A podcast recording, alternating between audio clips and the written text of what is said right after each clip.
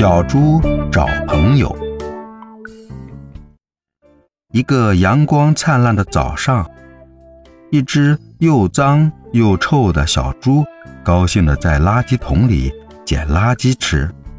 小猪手里还拿着苹果心和香蕉皮。它来到了辽阔的草原里，走着走着，小猪碰到了小白兔。小猪高兴地说：“小白兔姐姐，我能给你交个朋友吗？”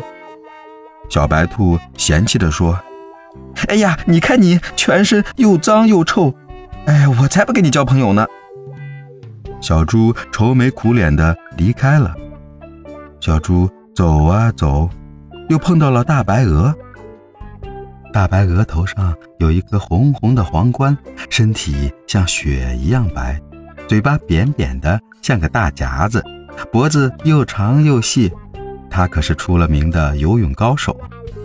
小猪立刻高兴起来：“大白鹅，我们可以交个朋友吗？”“行，你先洗个澡，我再给你交朋友。”小猪和大白鹅来到了宽阔无边的小河，他们洗完了，小猪突然觉得自己很凉爽，也很舒服。